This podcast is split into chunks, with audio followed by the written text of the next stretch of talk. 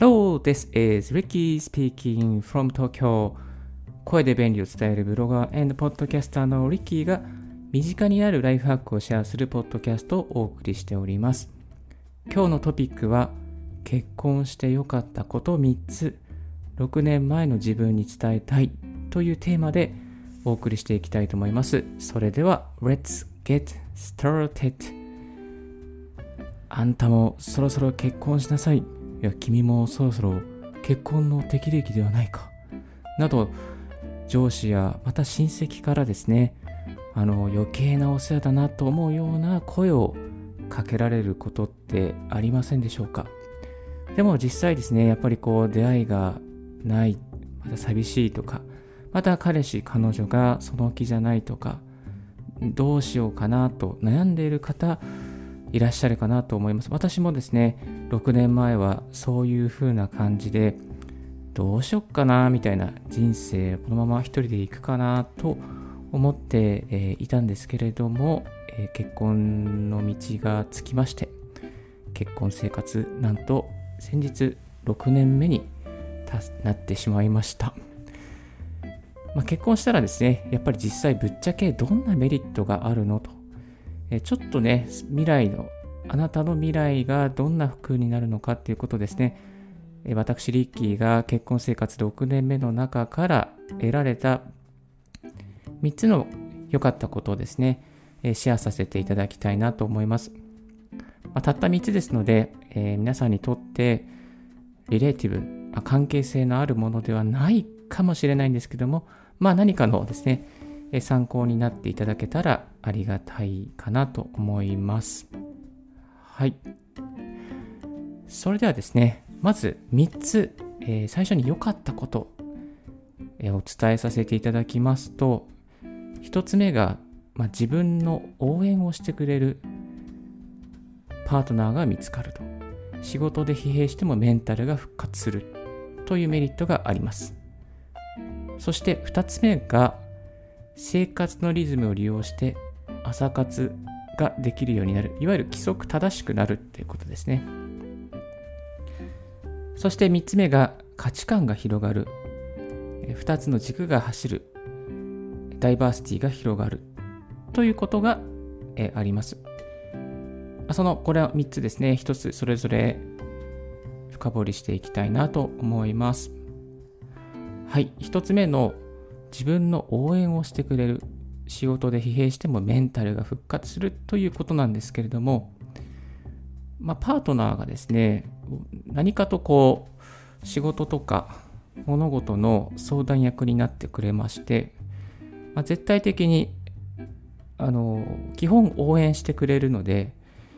結構こう心が落ち着くなというメリットがあります。落ち込んだ時とか、まあ、うまくいってる時はいいんですけれども、こう落ち込んだ時とか、何かでちょっとこう軌道に乗らない時に、まあ、常にこう励ましてくれるので、こう自分のこうスペシャルな、まあ、メンターというか、コーチというか、まあ、そういうこう人をね、一人そばにいてくれるようなね、そんなスペシャルな感じを得ています。人によってはですね、パートナーが、まあ、こう、威圧的だったりとか、パートナーがですね、まあ、やっぱりこう、自分は一人でやっていくんだっていうタイプの人もいて、まあ、相談役に乗ってあげたいなと思っても、何もこう言う場所がないとか、っていうことも、そういうタイプの人もね、一人でやっていくんだっていうタイプの人もいらっしゃるかと思います。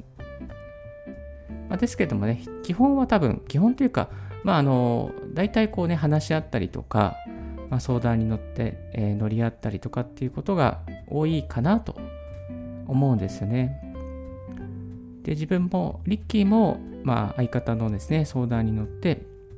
まあ、常にね、励ましたりとか、まあ、肯定し合ったりしています。時に、こう、ダメ出しと言いますかね、ちょっとここは、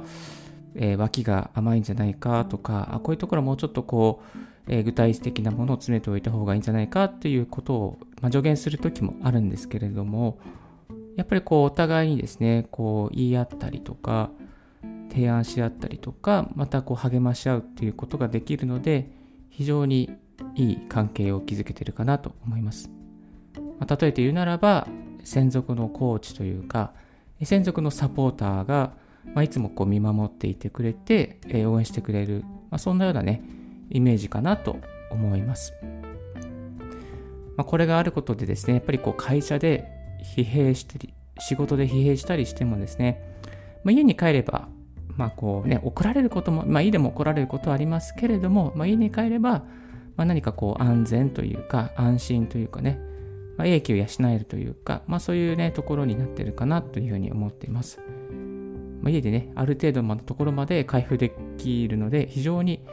結婚してよかったなと思っています。まあ、そういうタイプじゃない家もね、帰りたくない家もあるかもしれないですけども、まあ、あの、本当に家は、まあ、そういう場所に、リッキーは、まあ、幸いそういうところになっているというところで、よかったなっていう感じです。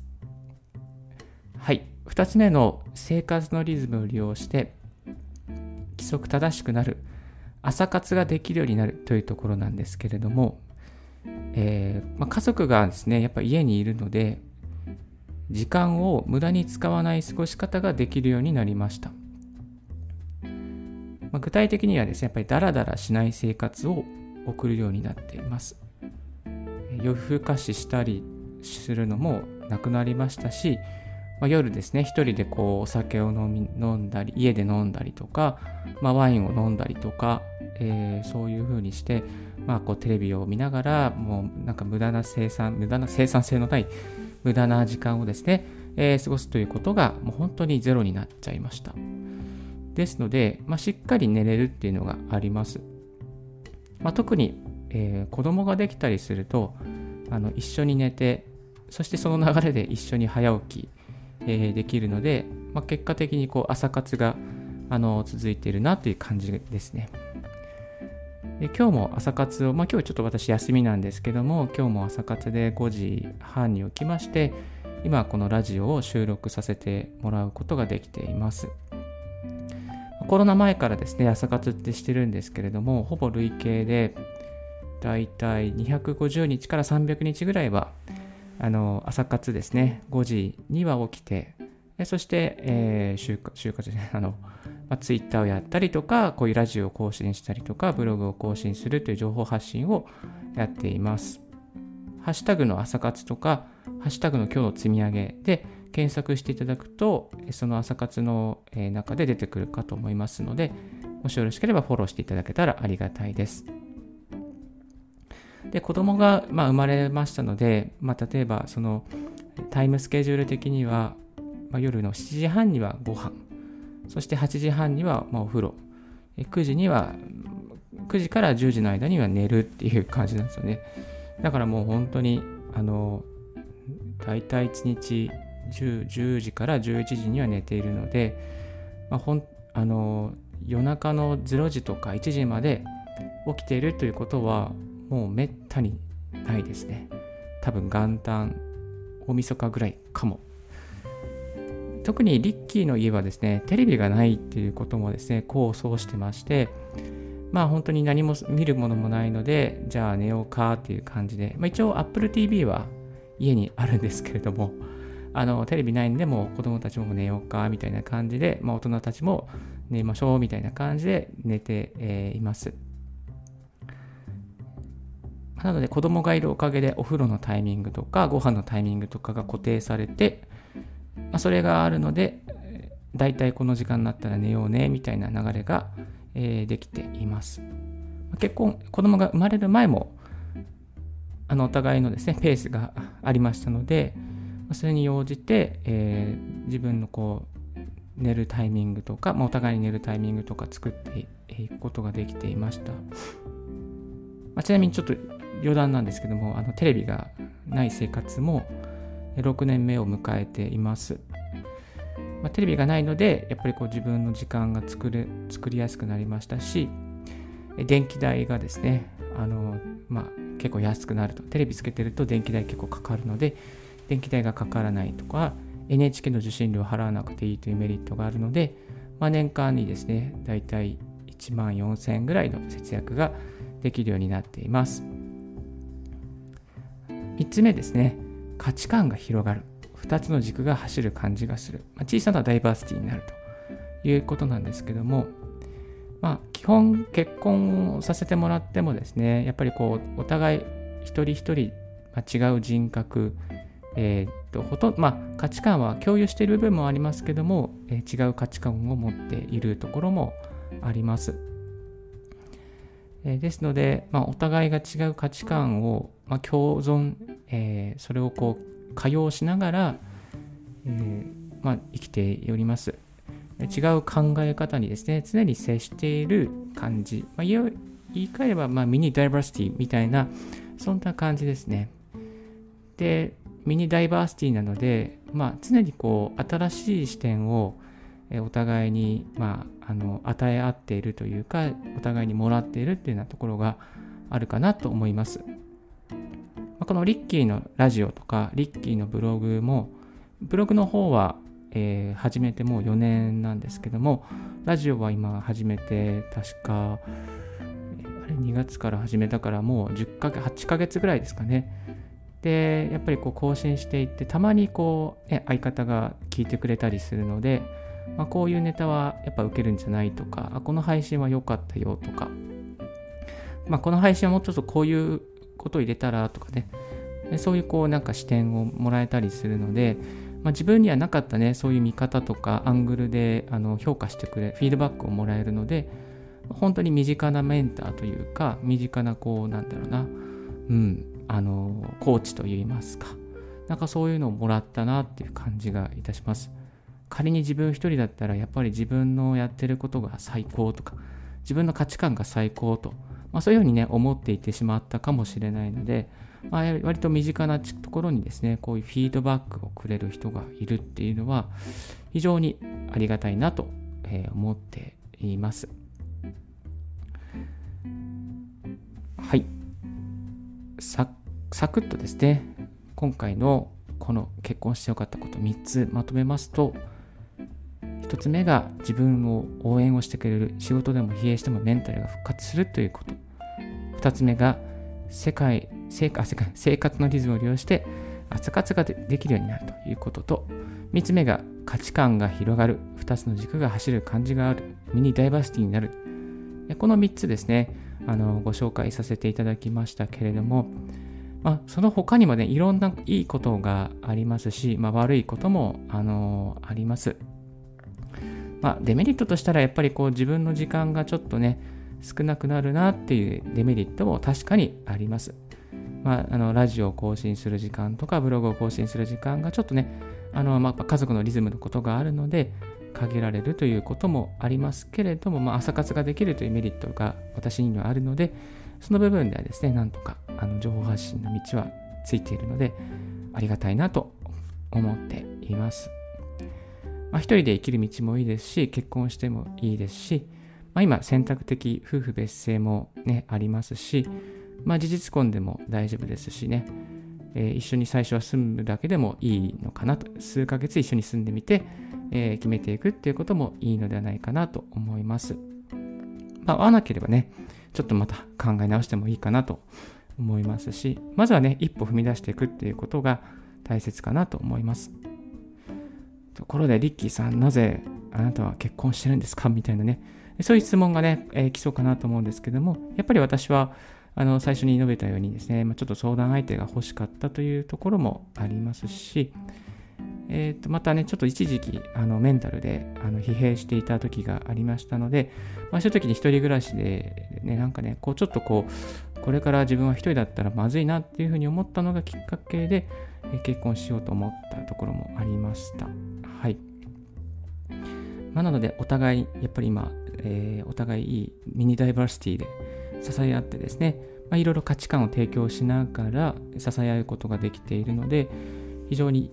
まあ、6年経ってみて、今となっては良かったなと思っています。まあ、いろいろ喧嘩をしたりとか、まあ、こうちょっとや、このままだったらやばいなというね、時もあったんですけども、まあね、なんとかここまで来れたので、このまま、えー、よりお互いのことを尊重し合いながら生きていきたいなと思っております。はい。今日は結婚してよかったこと3つ、6年前の自分に伝えたいというテーマでお送りさせていただきました。それではこの辺で一旦 ちょっとブレイクさせていただきたいと思います。So I will take a short break. Stay tuned with Ricky's Right Hack Radio. Thank you. If you haven't heard about Anchor, it's easiest way to make a podcast. Let me explain. It's free. There is a creation tool that allow you to record and edit your podcast right from your phone or computer. Anchor will distribute your podcast for you, so it can be heard on Spotify, Apple Podcasts, Google Podcasts, and more. You can make money from your podcast with no minimum listenership.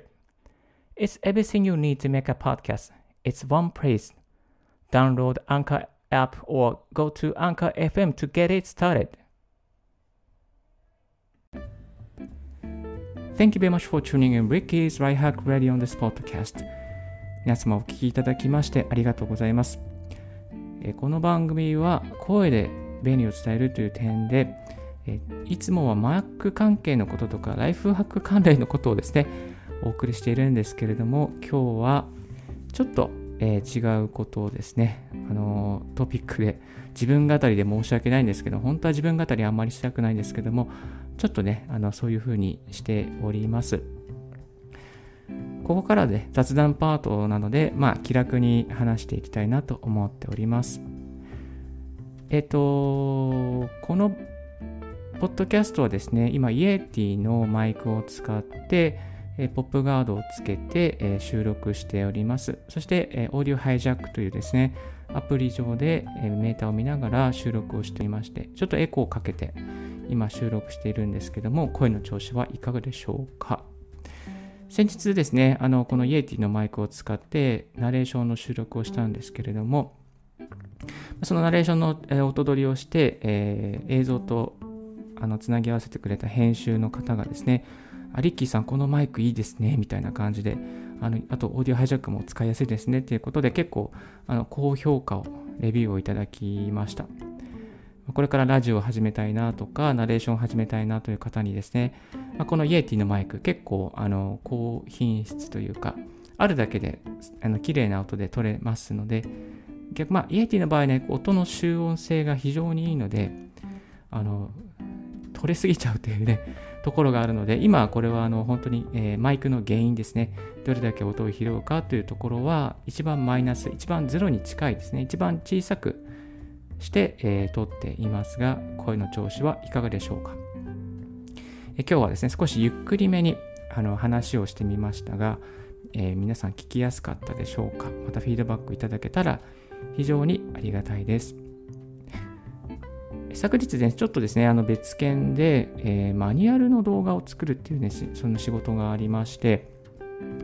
マニュアル動画を Mac で作っておりました。最初はこの Mac のですね、あの、まあ、画面キャプチャーですね、クイックタイム経由で、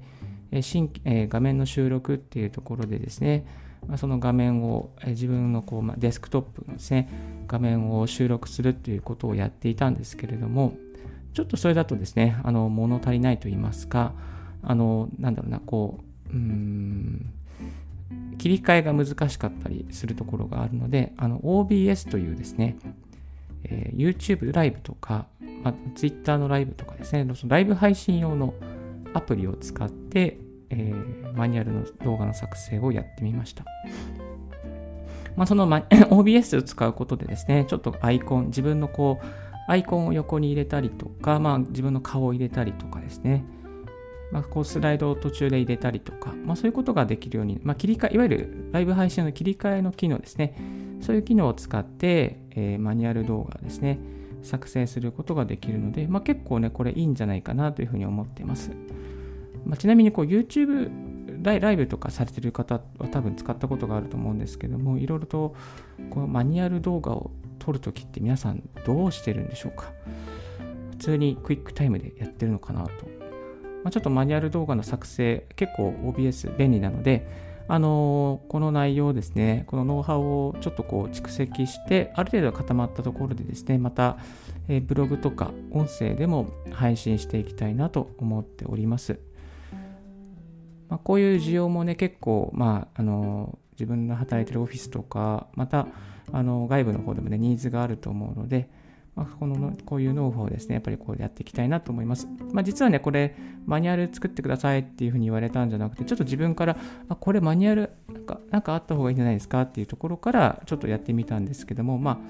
まあ、ぶっちゃけこう言われてやった仕事じゃなくて、自分から、あ、こういうふうにやったら、やってみたらどうですかって、で、誰もやらなかったので、自分から手を挙げてですね、ちょっと作ってみたんですけども、やっぱりこう人から言われてやる仕事って結構こうなんだろうな。まあやらなきゃいけないみたいなネガティブから入ると思うんですけれども、まあ、自分から手を挙げてあこういうの作り作りましょうかみたいな感じでやる仕事っていうのはすごくねこう気持ちがいいというかやっぱりこうワクワクするというか、まあ、自分のクリエイティビティが生かされるっていうねそういう実感があるので非常にこう仕事に対して前向きに向き合えるのがいいところだったかなと思います。まあ、ですので、何かこう、やっぱりこう、なんだろう、言われてやる仕事を、まあ、時間に追われながらやるというよりかは、こう、余裕があるのであれば、自分のから仕事を作っていくっていうね、そういうアティチュード、そういう姿勢も大事ではないかなと思いました。まあ、そういうことをいろいろ考えているとやっぱり自分はなんかこうフリーランス的に移動なんか動いた方がいいのかなと思いつつもですね、えー、組織は合ってないなと、まあ、組織に、まあ、染まれ染まれないなというふうに思ってますけれどもどうしていこうかなと思ってます。はい。まあ、そんなことはどうでもいいんですが、まあ、いわゆる言いたいことはですね、やっぱり自分から積極的に、まあ、仕事を作っていくっていうね、そういう時も時に必要ですし自分が作った仕事って結構こうなんか楽しく、え、こなすことこなす楽しくね作り上げることができるので、まあ、何かこう言われて言われた仕事ばかりやっていて疲弊している人がいたら時にはですね、え、自分から手を挙げてこういうのを作りましょうかとかねそういうふうに言っていくっていうことも、まあ、こうマインドチェンジのつながりますので、ぜひぜひやってみていただけたらなと思います。はい、ちょっと今日雑談パートが長くなりましたけれども、今日のラジオはいかがでしたでしょうか？少しでも役に立ったなと思う方は、ポッドキャストの購読をお願いいたします。このポッドキャストは Apple Podcast、Spotify、Note、Rec、Stand FM、ヒマラヤ、Amazon Podcast とか Anchor など13のプラットフォームで配信しております。リッキーブログ、リッキーの Twitter も毎日更新しております。質問やこういうことを聞きたいです。こういうライフハックを教えてくださいなどありましたら、ぜひぜひ Twitter までご連絡くださいませ。Thank you very much for tuning in Ricky's Right Hack Radio on this podcast. This Right Hack Radio has been brought to you by ブロガーの Ricky がお送りいたしました。Have a wonderful and fruitful day. Don't forget, yes, my. Bye bye.